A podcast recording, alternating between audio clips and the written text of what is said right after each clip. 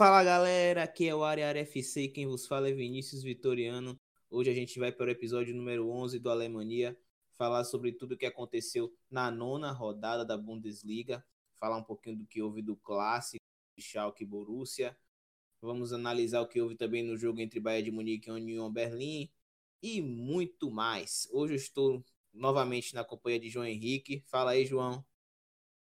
Boa tarde, Vinícius, nessa tarde do dia 28 de outubro. Bom dia para quem estiver ouvindo outra hora. Boa noite também. É, feriado hoje aí, como é que tá o feriado? É, feriado tá tranquilo aqui, num sol escaldante de Salvador, sem poder ir pra praia por conta da, dos olhos, né?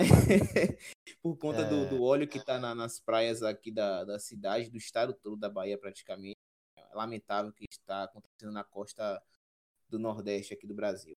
Bom, vamos ao, ao, ao que interessa. Vamos para o jogo que teve no sábado, no dia 26, às 10h30, entre Bayern de Munique e União Berlim, né? Vamos logo começar pelo Bayern e União. Bayern que venceu a União Berlim com dificuldade, não foi, João? Com certeza. Foi um confronto, né, para começar, dar algumas estatísticas importantes aqui para ilustrar o que é o Bayern nesse ano de 2019, nessa temporada 19-20. O Bayern de Munique se encontrava ao início dessa rodada na terceira colocação, enquanto o União Berlim se encontrava na 15ª. O Bayern de Munique sofreu gol perante seus adversários nas últimas cinco partidas, sendo que em quatro das últimas cinco sofreu o primeiro gol da partida. Ou seja, nas últimas quatro partidas das cinco que tomou o gol, ele teve que correr atrás do resultado. O Bayern de Munique não é segredo para ninguém, a gente falou isso no início da temporada, está passando por uma temporada de reformulação passando por problemas de lesões sérios que agravam ainda mais esse quadro. A gente tem o, o Nicolas Suller e o, o, Lucas Hernandes no DM. A zaga foi composta nesse, nesse último jogo pelo Benjamin Pavard e pelo Boateng. O Kimmich voltou para a lateral direita. Na lateral esquerda a gente vê o Alfonso Davids, que não é um lateral esquerdo de origem, então tá rolando improvisação no time do, do Bayern de Munique.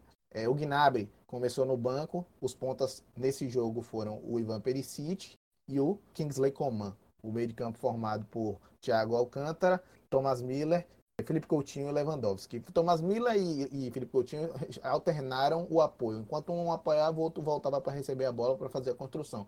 E vice-versa. O Bayern veio nesse 4-1-4-1 e o União Berlim veio num bloco médio para baixo, né, no 4-2-3-1, é, bastante conservador, saindo em transição rápida com os pontas ajudando muito na recomposição lateral, porque os pontas do Bayern de Munique são muito superiores se for deixar no um contra um contra os laterais do União Berlim, né? O que se esperava, né? Um jogo de um time que valoriza a posse contra um time que valoriza a transição rápida, né? Não podia ser diferente. Eu acho que um resultado de empate para o União seria muito comemorado na Allianz Arena. Você não acha não, Vinícius? Ah, sim, com certeza. O União Berlim que está brigando para não voltar para a segunda divisão da Bundesliga, conseguir arrancar esse empate lá na Allianz Arena seria um diferencial absurdo em relação às equipes que estão disputando com ela ali para fugir da zona da, da confusão, né? Junto com Colônia, com Augsburg, o próprio Pader, Paderborn também. Então, o União Berlim, se conseguisse esse empate, seria maravilhoso, né? Mas conseguiu, né? Teve até pênalti perdido, né? Houveram dois pênaltis marcados a favor do União Berlim. Um foi desperdiçado, o Manuel Neuer fez uma brilhante defesa de pênalti. O outro foi convertido. Mas, voltando aqui, o, o União Berlim ele defendia dos 10 jogadores de linha que, um, que o time de futebol tem, ele defendia com 9 jogadores. Ele deixava um jogador espetado no meio de campo para puxar contra-ataque, né? Mas era um, um, jogo de muita dedicação defensiva. Mas o primeiro gol saiu logo com um gol que já virou icônico do Pavar, né? Aquela fatiada que ele dá com com o vôlei, ele já fez na Copa do Mundo, já fez contra o Mainz e fez de novo agora no jogo contra o União Berlim. Um belo gol do zagueiro francês, barra lateral, né? Foi um rebote originado de uma bola levantada na área, né? Que é, gerou esse rebote mal tirado pelo Ginkiewicz, diga-se de passagem. A bola sobra no pé do Pavar que mete para o fundo do gol. Isso foi aos 13 minutos do primeiro tempo. O União acabou saindo para o jogo muito timidamente, mas esbarrou na falta de criatividade e na falta de é, profundidade do time. A falta de criatividade também maquiada pelo resultado positivo que o Bayern alcançou. O Bayern teve um desempenho muito aquém do que se espera do time de Munique, principalmente pelas estatísticas de posse de bola. Teve a posse de bola durante todo o jogo, mas só conseguiu concluir poucas vezes para o gol. Foi um time que chutou pouquíssimo no primeiro tempo. No segundo tempo melhorou muito pela entrada do Gnabry, que esteve no banco. E é impressionante como quando ele entra, o time reage, o time muda da água para o vinho. Realmente é um jogador que está vivendo uma fase maravilhosa e está mudando o patamar do time do Bayern de Munique.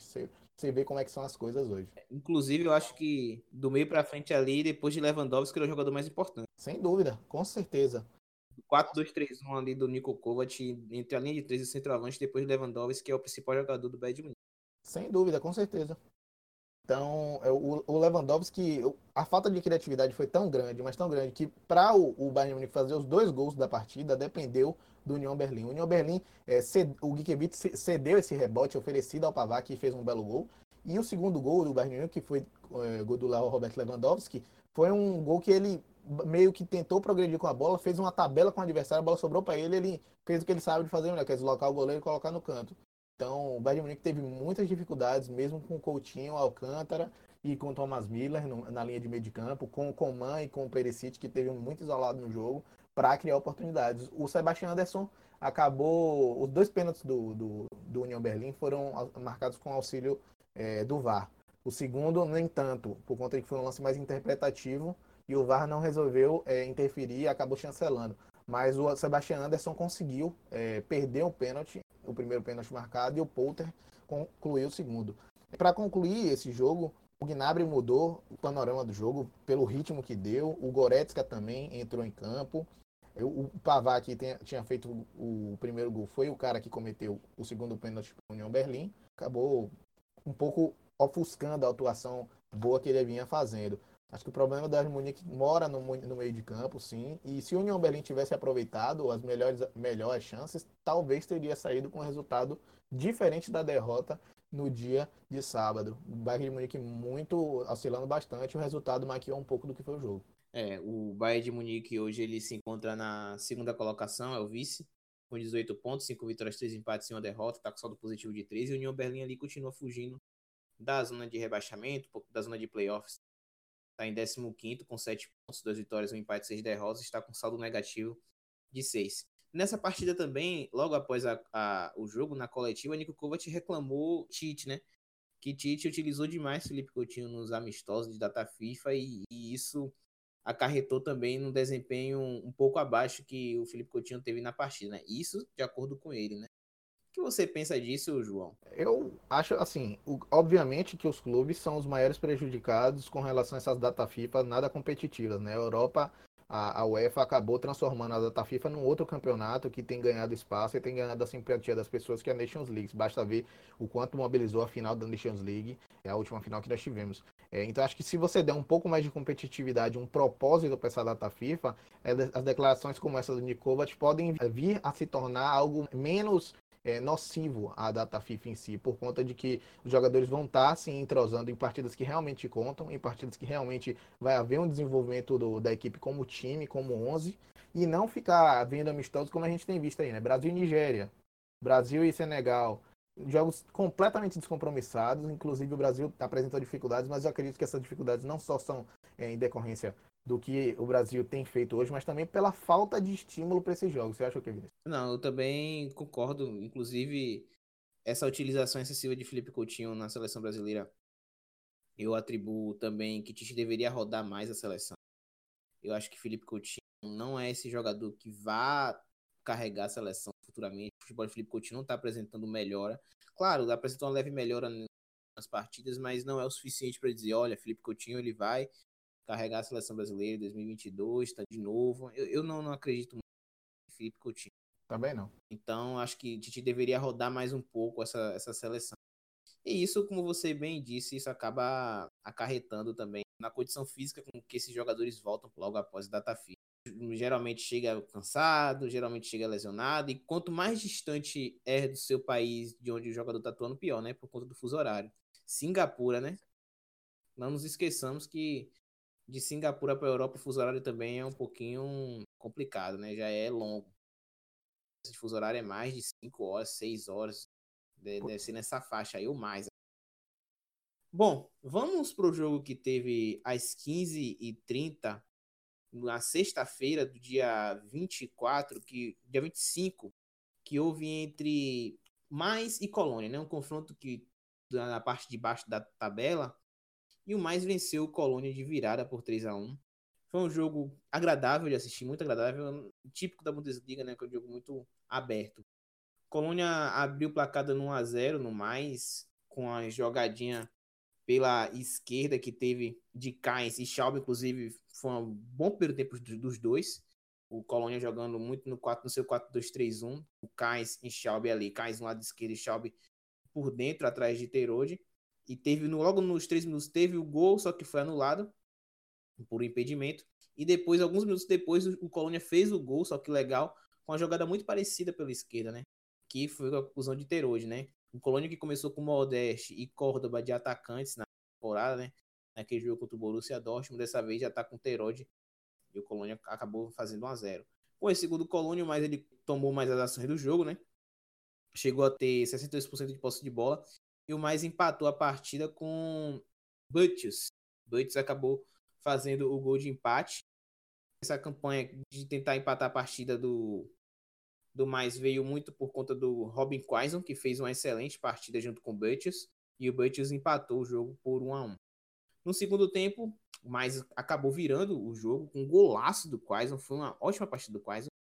Fez um, um, foi um petardo de fora da área, sem chance para Horn. Que golaço, né? A bola foi um pouquinho no meio, foi, mas foi muito forte. Horn não tinha como pegar aquela bola. E o mais acabou virando a partida por 2 a 1 O Colônia, ele foi para frente, se abriu um pouco, né? E o mais acabou jogando mais na ataque, na ação rápida. E acabou matando o jogo com o gol de Ostunali no finalzinho do jogo. E o mais acabou vencendo o Colônia por 3 a 1 foi a terceira vitória do mais no campo. Nove pontos, três vitórias e seis empates. O mais que tinha problemas na, na defesa, né? Levou goleada do Bayern de Munique, tempo, é, dias, é, rodadas atrás. Perdeu também para o Schalke com um placar um pouquinho elástico. Então essa vitória do, do mais deu para respirar um pouquinho. E o Colônia tá ali na zona de playoffs, né? Para ligar ali com o terceiro colocado da Bundesliga 2 está ali com duas vitórias, empate, seis derrotas, está com sete saldo negativo 10. Bom, vamos agora para o jogo que teve entre Wolfsburg e Augsburg, certo? E aí, João, o que é que você tem a dizer dessa partida do quarto colocado da Bundesliga, do time que faz poucos gols, e aí, faz e sofre poucos gols, né? E foi um 0 a 0 né? Foi, foi um 0x0. Foi um... Essa rodada foi um pouco atípica, né? A gente teve dois jogos terminados em 0x0, coisa difícil de se ver. Mas é, o Wolfsburg acabou caindo duas posições da tabela. No início da rodada se encontrava em segundo. O Augsburg se, enco se encontrava e se encontra hoje também na 17 colocação. Foi um jogo que começou com o, o Wolfsburg no seu habitual 3-4-2-1, né? Com o Guilavog no meio. O Arnold começou no banco, o Glasner fez a opção por começar com o Yannick Gerhardt, o Brecalo e o Klaus, que, foi, que foram quem começaram. O Augsburg começou num 4-4-2, né, com o Niederlester, que é um dos bons jogadores desse Augsburg, encostando no Finn Bogason, que saiu substituído também. O brasileiro Iago também jogou e entrou no segundo tempo. O Córdoba também, que entrou na partida, e o Córdoba, que é aquele jogador que fez aquela jogada e passou como quis, né? Pelo, pelo Lucas Hernandes no empate entre o 2 a 2 do, contra o Bayern de Munique, você lembra? Sim, lembro. Na última rodada. Foi ele que fez aquela jogada, deixou o Lucas Hernandes pedindo falta no chão. E o, o, que é uma aposta, né? Foi transferido do Caracas aqui, da América do Sul, é, por um milhão de euros e tá aí demonstrando algum resultado, uma aposta do Augsburg aí. Mas foi um jogo truncado, com poucas oportunidades para os dois lados. As melhores oportunidades foram desperdiçadas. O Wolfsburg teve uma oportunidade logo no início do jogo com o Klaus, que perdeu assim cara a cara com o goleiro. Teve um gol no jogo, mas o gol foi anulado pelo VAR. É uma, uma anulação muito complicada, porque depende de interpretação, ainda que a ferramenta seja de natureza objetiva. A interpretação desse lance em específico foi subjetiva, porque teve que se analisar se o Weghorst teria tocado na bola, se teria participado, se teria atrapalhado. Eita, porra. O Vitor Sá acabou fazendo gol, mas o gol foi anulado e o jogo terminou é, 0 a 0 com o Wolfsburg saiu um pouco da sua característica que é a questão de é, jogar de forma mais reativa e teve que propor o jogo porque o Augsburg já veio com, sua, com a sua proposta muito bem definida que é jogar em transição. Então foi interessante ver como o Wolfsburg sente dificuldade de propor o jogo casa contra adversários mais fracos, mas contra adversários do mesmo quilate ou até maior, ele consegue é, dar respostas, como foi contra o Leipzig, como foi contra outros adversários que tentaram se jogar contra ele, é quando se sente mais confortável. É, o Wolfsburg agora, né, como o João muito bem falou, caiu da segunda colocação e foi para a quarta, está ali com 17 nada muito desesperador, né, como a gente bem sabe, a Bundesliga está emboladíssima, maravilha essa Bundesliga. Tá ali, né? O único time que não perdeu ainda na competição, com quatro vitórias e cinco empates. E o Augsburg está ali na zona de rebaixamento, venceu apenas uma partida, quatro empates e quatro derrotas, está com sete Está ali na, na turma de times com sete pontos, junto com Fortuna, Düsseldorf, Union Berlin e o Colônia. Bom, no sábado, às 14h30, teve Bayer Leverkusen e Werder Bremen, um empate por 2 a 2 eu acreditava que o Bayer Leverkusen ia sair dessa zona assim de, de jogos complicados, decepcionantes, inclusive depois da última rodada que levou um apecada do Eintracht 3 a 0 fora de casa, eu achei que o, o Bayern ia vencer o, o Werder Bremen, mas acabou não vencendo, né, João? Empatou por 2 a 2 Um jogo é, em que o Bayer Leverkusen conseguiu jogar dentro da sua característica, muito pelo fato de estar dentro de casa, que é uma característica que o Peter Boss tenta implantar no seu time, que é de muita posse de bola, de muita pressão contra o outro time. Só que do outro lado eu encontro um time que se sente confortável, assim como o Wolfsburg, também de jogar dessa forma, porque tem jogadores muito rápidos, tem jogadores muito habilidosos. Tem caras que conseguem armar essa transição rápida com qualidade, como é o Klassen. O Klassen tem um passe refinadíssimo. O Jossard... O melhor, um dos melhores jogadores do verdadeiro. Sem dúvida. Sem dúvida. O Klassen. É, o Nuri Sahin e o Klassen fazem a saída de bola do Werder Bremen ser uma saída de bola de qualidade. O problema do Werder Bremen são outros, outros 500, né? O problema do Werder Bremen mora na zaga, mora em outros setores, nas, nas laterais. Mas esse time tem potencial para mais do que essa colocação que amarga hoje aí. O Milor Rashik, o Joe Sargent são os dois atacantes do Werder Bremen, que são caras de velocidade, são caras que têm boa articulação entre si, conseguem fazer tabelas. O Joe Sargent meteu duas bolas muito fortes, se fosse dentro do gol seria muito, seriam gols bonitos. Mas enfim, Tá faltando um pouco aí, acho que o Bremen tá sentindo falta do Osako, né? O Osako vinha fazendo um, um, bom campeonato no início, nas três primeiras rodadas contra os adversários, vinha fazendo gol. Mas o jogo é, acabou por começar com um gol bem cedo, né? Um gol contra do Omerton Prack, que já foi jogador do, do Leverkusen, já foi jogador do, do próprio Borussia Dortmund, hoje é jogador do Werder Bremen, e fez um gol contra. E esse gol contra deu a vantagem mínima para o, o Leverkusen, que saiu com a vantagem para cima. Dentro do seu estilo de jogo de posse, acho que estava numa situação muito confortável. Porém, o Milo Rashica acabou fazendo um, um, belo gol, é, um chute de fora da área, em que ele sai em uma jogada de progressão da direita para o centro, chuta uma bola de perna esquerda, que acaba desviando e encobrindo o Lucas Radek, né, que não pôde fazer muita coisa. Quando tem desvio no meio do caminho e a bola é forte, precisa ter muita sorte para a bola entrar, mas se a bola entra, mata o goleiro de toda forma. Então o jogo se empatou em 1 a 1 teve a virada do Bremen com Klassen, com a batida de muita Klassen. Você entendeu aí? Nossa senhora! Tava demorando o trocadilho. o cantinho do goleiro do Leverkusen, que é o Radek. O Radek tomou dois gols em que houve desvio, então não dá para colocar muita culpa nele. Assim, mais uma atuação apagada do, do Dragovic, viu? O Dragovic não vem bem no, no Leverkusen até então. Um cara que amargava o, o banco de reservas e acabou que não, não consegue colocar seu melhor futebol em campo. No jogo contra o Eintracht Frankfurt, ele sofreu nas mãos de Kostic, que é um jogador que não vem fazendo uma temporada para lá de maravilhosa, né? Pois é. Só para essa, essa temporada de Dragovic. Não é uma temporada dos sonhos, né? Mas enfim. E aí o Werder Bremen passou à frente esses dois gols. E aí, numa jogada de progressão pela direita com o Belarabe, você tem um cruzamento rasteiro com muita força. E quem conclui é o Lucas Alário, e que decreta números finais para o jogo, apesar de, de, muito cedo esses números finais terem sido declarados, né, com 60, 60 minutos, 58 minutos, o Lucas Alário empata a partida, e aí foram 30 minutos das equipes tentando criar e não conseguiram, o jogo terminou empatado em 2 a 2 mesmo.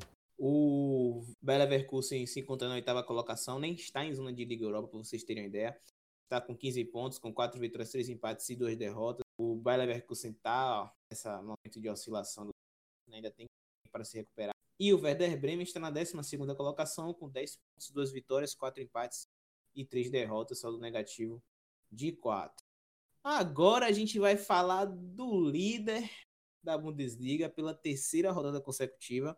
Desde a temporada 76-77, os potros não eram líderes, líderes da competição da Bundesliga. Gostou desse dado, João? Gostei muito. Coincidiu justamente com o, o, o tempo de maior glória do, dos potros do, do Gladbach. É. Foi nessa década aí, década de 70, ganhou um tricampeonato alemão, frequentou a Champions League, era um time avassalador. Foi nessa temporada que o, o Borussia venceu a UEFA, se eu não me engano, né? Se você puder fazer a pesquisa aí, eu agradeço. Mas foi nessa temporada aí que o, o, o Borussia Mönchengladbach venceu a, a Champions League. Vou dar uma checada, pode seguir.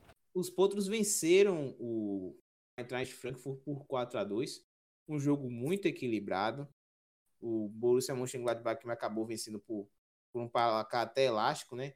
Não é um time de fazer tem tem 19 gols na temporada, mas sabemos que começou de uma forma muito claudicante, sabemos que o sistema defensivo do Borussia Mönchengladbach que é o seu ponto forte, mas venceu e tomou dois gols, mas o Borussia acabou segurando muito bem o resultado. Foi de um primeiro tempo muito avassalador por parte do Borussia Mönchengladbach, foi bem melhor em relação ao Eintracht Frankfurt, que praticam futebol direto, né?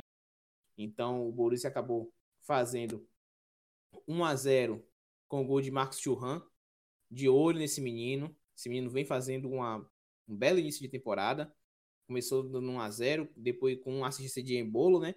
Que tá meio que claudicante nessa temporada, mas Nessa partida contra o Eintracht Frankfurt até que fez uma boa partida. Oscar Wendt ampliou o marcador com a assistência do Marcos Churran. Então, o Marcos Churran está sendo uma das principais peças desse, dessa campanha maravilhosa do, maravilhosa do Borussia Mönchengladbach. No segundo tempo, o Eintracht Frankfurt acabou diminuindo com o Dani da Costa, com a assistência de Camada. Camada fez um bom jogo. Camada foi uma das poucas peças que foram eficientes nessa partida contra o, o Eintracht Frankfurt, né? O Eintracht veio com 3-1-4-2 de sempre, né? Com Dani da Costa, Dizzy na verdade não é de sempre. Muitas vezes ele joga no 3-4-2-1, 3-1-4-2. Então, dessa vez veio com Dani da Costa, Sou, que foi uma das belas contra o Eintracht Frankfurt, Rode, e o Felipe Kostic, como sempre, na ala esquerda, e foi com Camada e paciência no ataque. Camada fez um bom jogo. Para mim foi o melhor da parte, foi o melhor do Eintracht partida, deu assistência para o gol de Dani da Costa. No minuto seguinte acabou perdendo um gol. Então, o Camara, o japonês Camara fez uma excelente partida, né?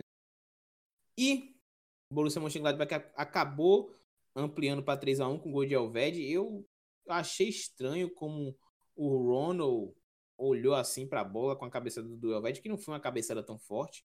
Eu acho que o goleiro Ronald acabou meio que errando no seu cálculo, achando que a bola ia para fora, mas a bola, a bola acabou entrando e o Borussia Mönchengladbach ampliou para 3 a 1 E depois, no quarto gol, foi do Zacaria, com assistência de Stindl, né? Stindl voltando aí aos poucos. Dessa vez ele saiu do banco de reservas e acabou fazendo o gol que sacramentou o resultado do Borussia Mönchengladbach, que venceu, né?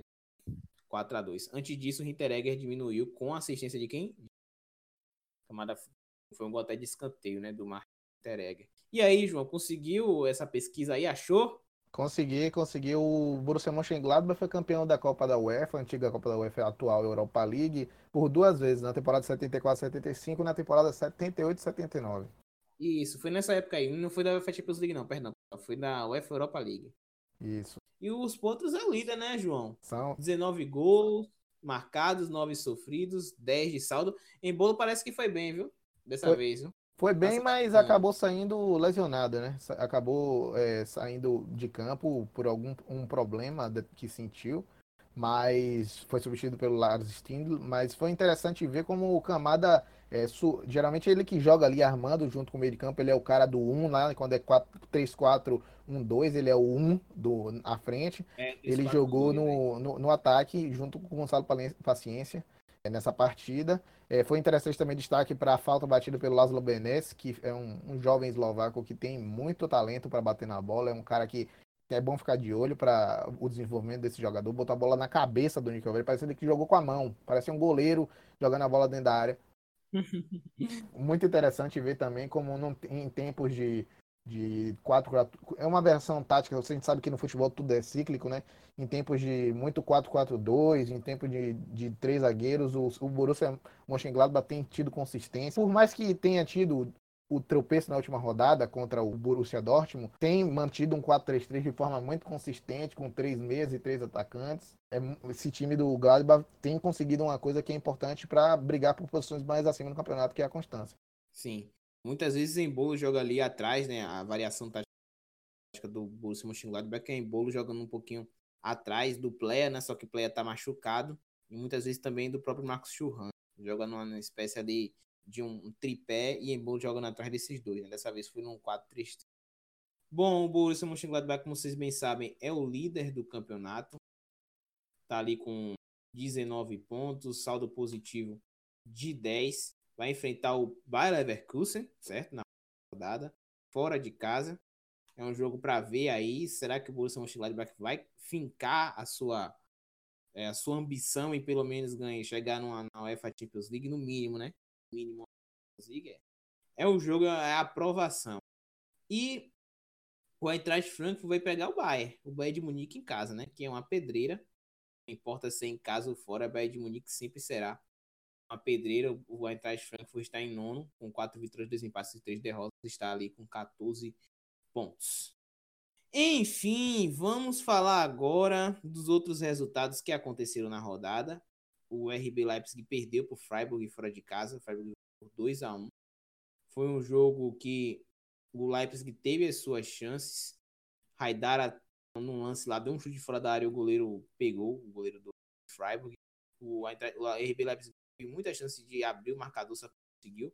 Hofler abriu o placar nos acréscimos, 1 a 0 Foi um belo gol, foi, foi um gol de oportunismo. E o Nils Petersen ampliou depois com assistência de Vincenzo Grifo lá aos 45 do segundo tempo. E o, o RB Leipzig nos acréscimos do jogo acabou diminuindo com o Lucas Kloster. É, né? O RB Leipzig, depois de voltar da UEFA Champions League, acabou é, perdendo essa partida para o, o Freiburg. O, o RB Leipzig veio com três na última linha. Ele jogou com Klosterman, Pamecano e Willi Orban. E veio com Raidara no meio, veio com cinco no meio, né? Com Sabitzer na ala direita, Raidara, Diego Demi Emil Forsberg no meio e o Rastenberg na ala esquerda. A gente foi com o Lukman e o Timo Werner. Não adiantou de muita coisa e acabou perdendo. O Luca Waldschmidt acabou saindo lesionado desse jogo, né? Não sabemos a gravidade da lesão do, da promessa alemã. Fica aí a, a ver. É, João Freiburg tá em terceiro, viu? Não vai aguentar. Não vai aguentar. Ele tá em terceiro. Cinco vitórias, dois empates e duas derrotas. Está ali com 17 pontos. E o RB Leipzig está em sexto com 15 pontos. Tá tudo muito embolado, gente. Não tem como a gente dizer que é, tal time está em uma fase, tal time está tão bem assim. Tudo pode acontecer ainda nessa Bundesliga. O campeonato está muito, mas muito embolado mesmo. Bom, vamos para o jogo que teve também entre Hertha Berlim e Hoffenheim, certo? O Hertha acabou perdendo em casa por Hoffenheim 3 a 2 Hoffenheim vem aí se recuperando. Já venceu o Bayern de Munique fora de casa. Então já venceu em casa também na, na última na última rodada. E aí vai vencendo o Venceu o Schalke, venceu o Schalke na última rodada. Venceu o Schalke na última rodada em casa e agora venceu o Hertha Berlim fora, né? Tá com 14 pontos ali em décimo. Então o Hoffenheim tá, no, digamos que na campanha de recuperação. Será que já se adaptou às, às perdas que teve na temporada passada, né? Porque perdeu Demir Bay, perdeu Nico Schultz. Então, Hoffenheim passou por um momento aí de, de readaptação sem assim, esses jogadores que eram importantes para a equipe. O Hoffenheim está em décimo e o Hertha Berlin está em décimo primeiro, né? Pronto ali, digamos, de, três, de seis pontos, como o pessoal gosta de falar.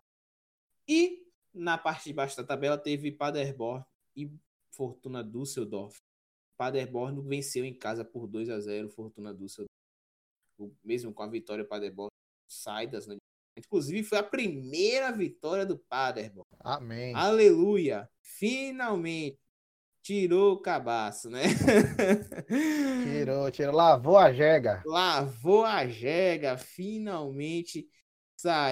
saiu a primeira vitória do Freiburg ou do Paderborn. Inclusive, eu vou até olhar aqui das, das grandes ligas, né? Acho que só falta o Watford na Premier League para vencer a sua primeira, né? Quando eu falo top 4, eu falo de Bundesliga, Premier League, Série A e La Liga, né? Eu acho que só falta o Watford vencer. Os gols dessa partida foram de Sabiri, certo? Primeiro gol. Ou Sabiri, tanto faz. E Sebastian Schonlau, né? Que fez o segundo gol. 2 a 0 em cima do Fortuna. E a gente deixou por último, não foi, João? A gente deixou por último o clássico, que foi um jogo, digamos assim, como eu posso classificar esse, esse River Derby sábado? Como eu posso Foi um jogo movimentado, mas ao mesmo tempo modorrento. Foi um jogo movimentado, mas de, não teve de tantas oportunidades assim. Aliás, o Schalke teve muitas oportunidades, só que acabou desperdiçando. Não foi, Danilo Guimarães? Alô, galera do Área Vinícius e João. Prazer inenarrável estar aqui com vocês mais uma vez na Alemanha. E hoje para falar do tropeço do Schalke 04 jogando em casa num jogo horroroso contra um Borussia Dortmund muito tímido, um time que foi, foi escalado para não perder a partida, né? Com um esquema tático ali que, que já vem sendo, digamos, tradicional de Lucien Favre, né? Colocando Guts para fazer aquela função de centroavante quando não tem o Paco Alcácer à disposição. E foi um 0 a 0 de sangrar os olhos, né? Com poucas oportunidades de gol. As poucas que tiveram foram do Schalke 04, né? Com um time que procurou muito mais o jogo, mereceu ganhar, na minha opinião. Se, se fosse para escolher um vencedor, acho que o Schalke deveria ser o, o time vitorioso, né? Pela forma como o time atuou. É claro que tiveram é, assim falhas individuais e tal, assim muitas oportunidades de gols perdidas, mas o Schalke chegou muito mais ao ataque, com muito mais perigo, mereceu os três pontos. Essa é a minha opinião. Teve um momento que o Borussia teve três jogadores fazendo a função ali de zagueiro, né, que foi o o Hummels, o Weigl e o Akanji, que entrou no lugar de Delana em uma substituição que eu não entendi um time que, que começou a perceber o Schalke 04 é, atacando menos, e aí coloca mais um zagueiro em campo, quer dizer, um, uma, uma opção técnica, assim, digamos, medrosa. Eu acho que o Borussia poderia ter investido um pouco mais no, no seu setor ofensivo, quem sabe até colocando o Royce para fazer essa função de centroavante e um Brandt fazendo a função que o Royce desempenhou na partida, né? Porque o Royce basicamente nem tocou na bola o, o jogo inteiro. O Borussia é um, é um, time muito previsível. Se você anula Royce, já foi. É o melhor jogador do time, junto do Sancho, né? Sancho meio, meio difícil, né? O, o pessoal cons conseguir anular ali. Ainda mais que ele é um jogador muito versátil. Mas o Royce ultimamente nem tem tocado na bola. Pouco tem, tem feito. E esse é o reflexo de um Borussia Dortmund muito tímido, muito medroso e que, bom, se for para continuar assim, meu amigo, não espera muita coisa não. Talvez uma vaga na Champions seja motivo para se comemorar, né? E Lucien Favre não é de hoje, mas ele tem essas loucuras. E a gente já tá careca de saber, né? É, é um time que, quando joga sem Paco Alcácer, bom, fica, fica muito mais difícil é, fazer os gols, né? E claro, a gente culpa o, o técnico, sim, mas a gente também tem que lembrar da diretoria, né, que contratou bem, mas esqueceu de uma posição muito importante, que é um, uma, um substituto para o nosso homem-gol, né? E sim, é, o pior ainda é pensar que não será tarefa fácil, digamos, em caso de demissão do treinador, porque os, os bons treinadores já têm, já estão empregados. E muito tem se falado de Mourinho, né? Lá na, lá na Burução da Massa, a galera tem, tem comentado muito sobre o Mourinho, é, pedindo o Mourinho para ontem. Sei não, não sei. A minha opinião é que Mourinho não seria o meu primeiro nome, né? Claro que é um treinador acostumado a títulos, tudo, mas eu acho que ele tá um pouco desatualizado do futebol, com problemas de relacionamento com jogadores em vestiário muito grande não acredito que ele seja o melhor nome para o Borussia. Embora ele possa, quem sabe, melhorar esse setor defensivo aí, né? E também ser um treinador que possa exigir um pouco mais da diretoria nas contratações, né? Nunca se sabe, mas eu acho. Minha opinião é que é muito improvável que o Mourinho se torne o treinador do Borussia. E não é a minha primeira opção, como já falei. Mas minha, é só a minha opinião, né? A gente precisa ver os próximos capítulos aí dessa novela. E, como sempre, né? Eu gosto de deixar aí uma pergunta no ar para vocês. E a minha pergunta de hoje é: qual treinador vocês trariam e por quê? E é isso, galera. Valeu e até a próxima. Grande abraço a todos e Reja Bifobê. Bom, como vocês viram aí, Danilo ele deixou uma pergunta, né? No final. Mas antes disso, é, ele falou um pouquinho da situação do Borussia, né? Realmente eu concordo com ele. O Lucien Favre não tá indo acertar o time. Inclusive, eu acho que é uma, uma falha na montagem do elenco do Borussia Dortmund, que só tinha Alcácer na frente. Aí fica nessa inversão entre Götze e Royce, jogando ali na frente dos três, né? No, no habitual 4-2-3-1. É um problema sério de montagem de elenco do Borussia Dortmund e o Lucien Favre não consegue sanar esse problema. Bom, do lado do Schalke, o Schalke veio no 4-1-3-2, né? Com Harit jogando centralizado ali, Serdar, Suet Serdar na esquerda e Caligiuri jogando na direita e Matondo e Burgenstarler jogando na frente, né? No 4-1-3-2, Mascarel jogando ali na frente da zaga, né? É um time que joga de uma forma muito intensa, joga com as linhas altas. O time sempre pressiona muito bem o portador da bola do time adversário, né? Que muitas vezes o Borussia Dortmund jogava, gostava muito de sair com o próprio Witzel, com o Delaney, o Weigl que jogou na defesa dessa vez. Então, é um time que gosta muito de pressionar os, os portadores eh, para quem está na saída da bola do, do, adversário. E o Schalke ele foi melhor, ligeiramente melhor na partida, um jogo até equilibrado. Colocou duas bolas na trave, com Salif Sané de cabeça no canteio e o Suart Serdar também jogou uma bola na trave. No lado do Borussia, teve a questão do Hakimi e Sanches trocando de posição a todo momento. Fabre novamente colocando o Hakimi na, na, na linha de três. Para mim é inexplicável isso. Por mais que Hakimi vem fazendo boas partidas, eu não. Para mim é um desperdício deixar Julian Brandt, por exemplo, no banco de reservas. Torgan Hazard. Torgan Hazard. Torgan Hazard não, não, até agora ele não fez também um bom início temporada, mas ao meu ver, deixar esses dois no banco de reserva e não conseguir fazer com que esses caras rendam, eu acho que é uma das maiores falhas de Lucien Favre até então. Fora os problemas de relacionamento que ele vem tendo. O Götze saiu do jogo chateado. No segundo tempo, Matondo perdeu as melhores chances da partida. O Schalke era para ter vencido esse jogo, merecia vencer esse jogo, mas Matondo não foi competente na cara do gol, acabou perdendo muito gol. E aí a necessidade de se contratar um, um, cara na frente, ele aumenta, né? Fica mais latente, né? Depois dessa partida na qual Matondo deixou bastante a desejar, né? Saiu rumores de que Gabigol poderia ir para o Schalke 04 e agora com esse com essa partida de Matondo aí a situação só se intensifica. Então, acabou num 0 a 0 meio que modorrento. meio que modorrento. O Schalke 04, ele se encontra na sétima colocação com quatro vitórias, três empates e duas derrotas, está ali com 15 pontos e o Borussia Dortmund está em quinto com 16. É, Danilo Guimarães ele deixou uma pergunta aí, né, sobre qual treinador poderia substituir o Santos Favre. E aí eu deixo para você, João. E aí?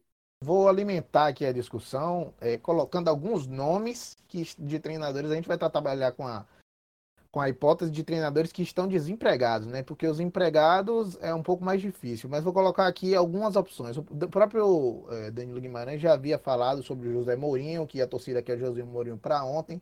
Eu concordo com o Danilo quando ele fala que o José Mourinho pode parecer um cara que pode vir a consertar essa defesa do Borussia Dortmund, mas assim, a gente não sabe o que é que o Mourinho andou lendo, não sabe o que é que o Mourinho andou estudando. Pode ser que ele tenha se reformado para melhor, pode ser que ele tenha se mantido como está.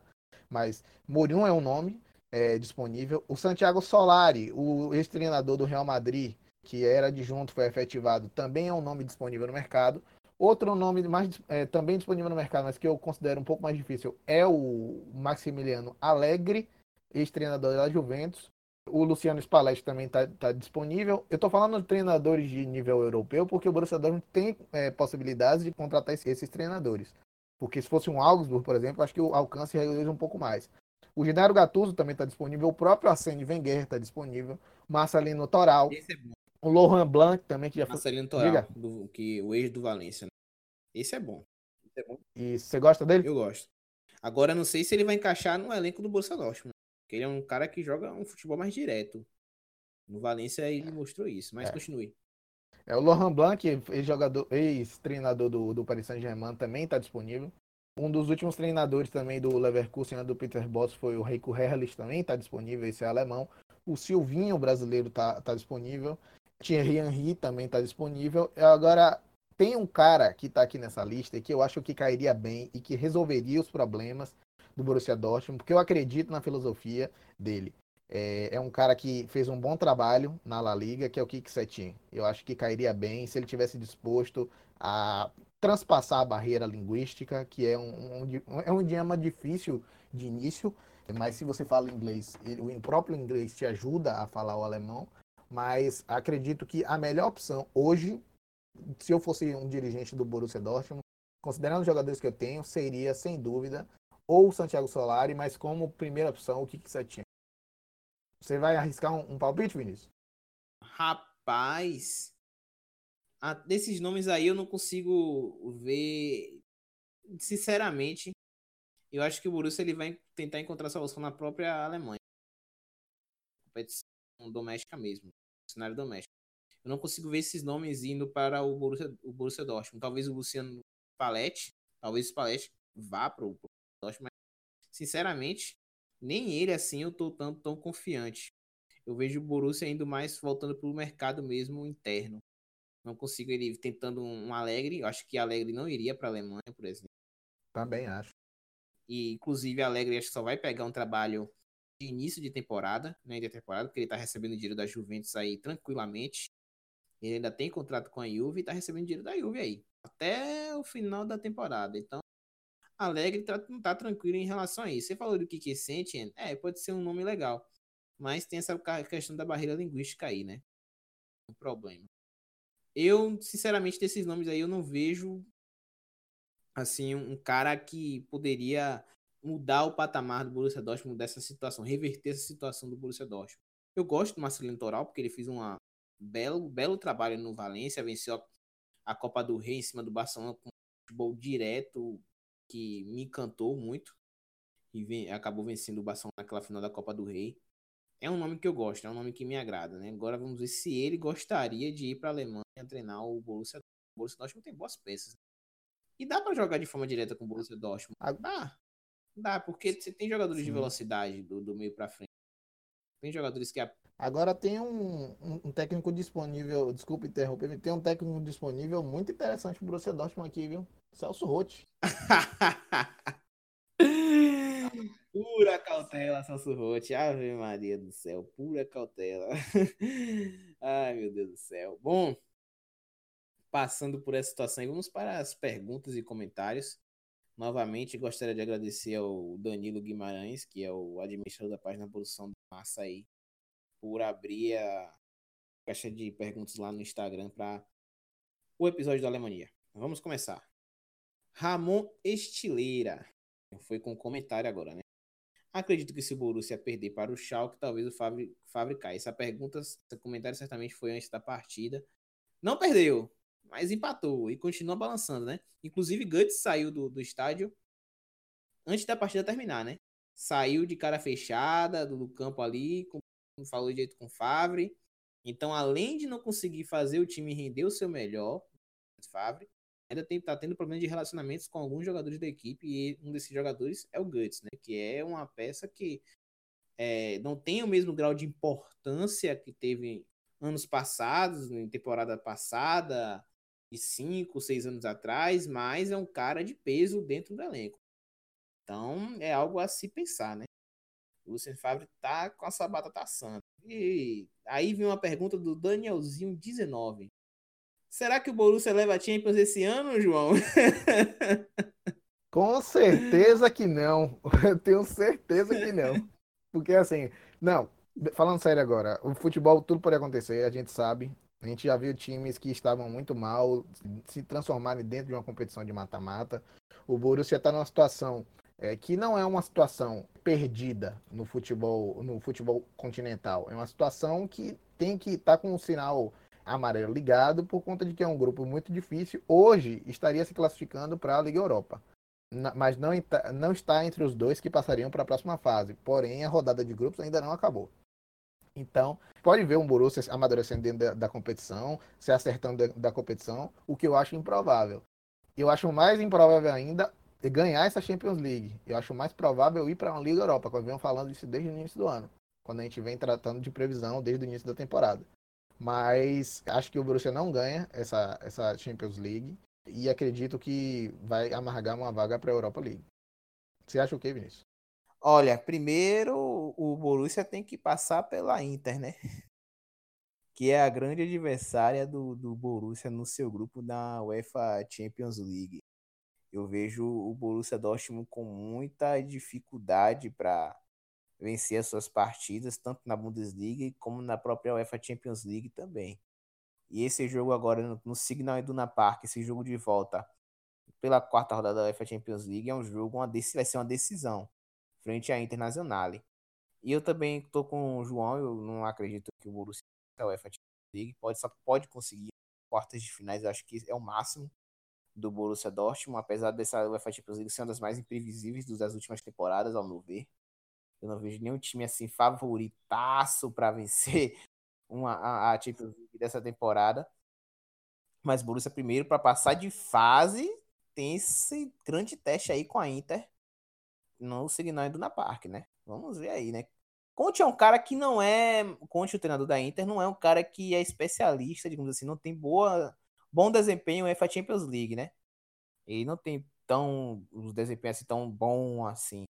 Então vamos aguardar. Há chances ainda do, do Borussia se classificar. Eu ainda acredito na classificação do Borussia, inclusive. Bem, vamos para a pergunta do Arthur Marques. Sancho vai ser melhor do que Roy, João? São jogadores é, que atuam hoje em posições diferentes. Né? O Marco Reus, no início da sua carreira, chegou a atuar como um ponta, como o Sancho joga hoje. O Sancho joga muito bem pela ponta direita. Também pode render bem se for jogado como um extremo invertido, né? na ponta esquerda, puxando para o meio.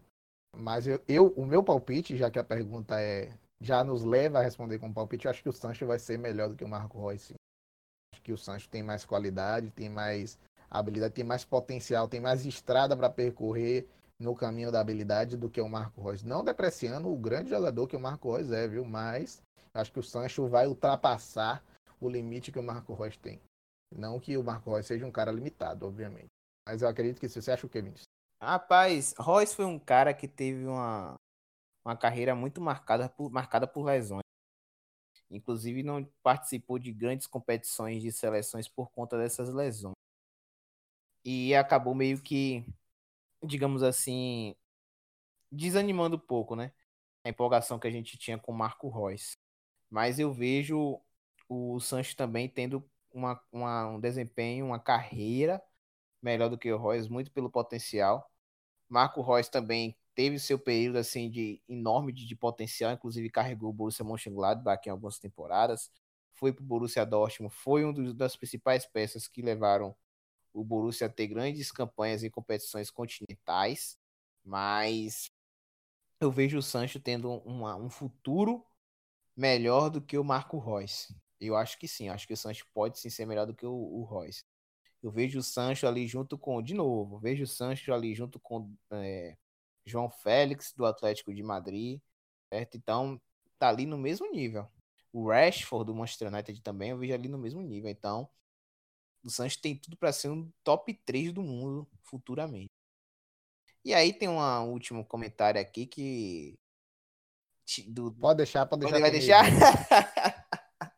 Davidson Cabral, um, um, dos, um dos caras que mandaram participação lá pela página Borussia da Massa. Galera, sigam o Borussia da Massa. Lá tem muita informação sobre o Borussia, mas é canal aberto para falar sobre qualquer coisa. Canal aberto direto aqui com o podcast do Alemanha. É, o Davidson Cabral falou o seguinte: abre aspas para ele. Time filho da puta, vírgula, só ilude. Aí o Davidson Cabral deixando sua revolta, né? Deixando todo o seu sua opinião, suas impressões sobre o time do Borussia. E realmente, né, o time do Borussia tem dado uma tem dado assim uma ilusão para o seu torcedor de que vai, que vai e agora não vai. Temporada passada foi o ápice disso e a temporada atual com melhores nomes, com mais investimento, com tudo e não vai. O carro do Borussia está amarrado de corda e com o freio de mão puxado. É, tá complicada a situação do, do Borussia Dortmund. Mas ainda tem muito campeonato pela frente, gente. O Borussia Dortmund tá com 16 pontos ainda, tá 3 pontos do primeiro colocado, que é o Borussia Mönchengladbach. Inclusive, a tabela tá aqui, né? Entre o Borussia Mönchengladbach e o Wolfsburg, né, que são os quatro primeiros, o Borussia Mönchengladbach tá com 19 pontos e o Wolfsburg tá com 17. Bahia em segundo com 18, Freiburg em terceiro com 17 pontos também. Ali na zona de classificação para a Liga Europa está o próprio Borussia, com 16 pontos, seguido do RB Leipzig e o Schalke 04, ambos com 15 pontos. E na zona de rebaixamento, o Colônia está na zona de playoffs, com 7 pontos ali em 16 e o Augsburg e o Paderborn. O Paderborn está voltando para a Bundesliga 2. Vamos ver agora os principais jogos da próxima rodada, né, João? E aí, quais são Rapidamente, só falar, antes de você falar da, dos jogos da próxima rodada, falar que dia 30 agora, quarta-feira, às 16h45, não vou poder assistir, mas vai ter volta da Pocal, viu? Ah, Já sim, tem jogo verdade, da Pocal, jogo interessante, jogo entre Borussia Dortmund e Borussia Mönchengladbach, um clássico interessante que vai definir uma das próximas vagas. O Bayern de Munique, por sua vez, vai aproxegar e medir forças contra o Bochum, o Freiburg vai encontrar a União Berlim no encontro da primeira divisão. O Schalke pega o Arminia Bielefeld. É, você tem o Werder Bremen pegando o Heidenheim. O Eintracht Frankfurt vai tentar medir forças contra o St. Paulo. E tem o, Borussia Dortmund, como, como, eu falei, pegando o Borussia Mönchengladbach.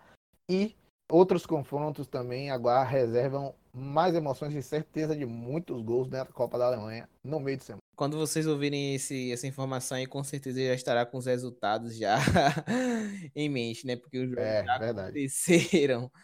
A Alemanha sempre é publicado às quintas-feiras. E os, os jogos da Pocal serão na terça e na quarta. Bom, a próxima rodada aqui, João. Quais são os principais jogos para você aí dessa rodada? Próxima rodada aqui é a décima rodada da Bundesliga, não é isso? Então, isso acho que os principais jogos aqui que eu destacaria, eu destaco dois jogos aqui importantes para você assistir, ouvinte. É o, o Bayer Leverkusen vai enfrentar o líder Borussia Mönchengladbach lá em Leverkusen, num jogo que tem tudo para ser um jogo cheio de, de gols, das duas equipes querendo ganhar da sua maneira. E vamos ver se o Gladbach consegue manter essa constância aí, porque é, o Bayern de Munique vai enfrentar o Eintracht Frankfurt também, vai tentar colocar pressão para cima do Gladbach de forma a manter, ver quem mantém a melhor toada aí nessa aí, né? Diga aí, Vinícius, qual outro jogo você destaca aí? Tem o Borussia Dortmund contra o Wolfsburg, né? No sábado às 11h30. É um jogo interessante também. Outro bom jogo. O Borussia Dortmund que tem um dos principais ataques da competição, segundo melhor ataque contra a melhor defesa do campeonato. Então, esses dois destaques aí vão medir forças, né? No Signal e Duna Park, às 11h30. É um bom jogo também. Tem também aqui um jogo interessante aqui entre Werder Bremen e Freiburg, né? É. É um jogo que o Werder Bremen empatou com, com o Leverkusen fora de casa. Então, dentro de casa, o Werder Bremen vem fazendo uma campanha até que interessante. É, apesar de ter duas vitórias apenas na competição, é um time que dentro de casa dificulta para o seu adversário. O Freiburg, que é, tá em terceiro colocado, tá terceira posição, né? Então vai ser um confronto também muito interessante. Bom, galera, mais alguma coisa, João? Não, fica à vontade aí. Só agradecer você mais uma vez, agradecer a todos os ouvintes, agradecer a Danilo Guimarães, que participou de forma muito interessante, muito legal a participação dele sempre que ele aparece aqui. Mais uma rodada da Bundesliga e até semana que vem, né? É isso aí. Valeu, valeu, João, pela participação. É isso aí, galera. Esse foi o Área FC, que além da Alemanha tem o futebol, tá? Tem o Kickoff, tem o Champions Cast, tem o Futebol BR, tem podcast sobre o Bahia, sobre Vitória. Enfim, é um podcast sobre futebol nacional e internacional. É isso aí, galera. Valeu, falou, fui. Valeu!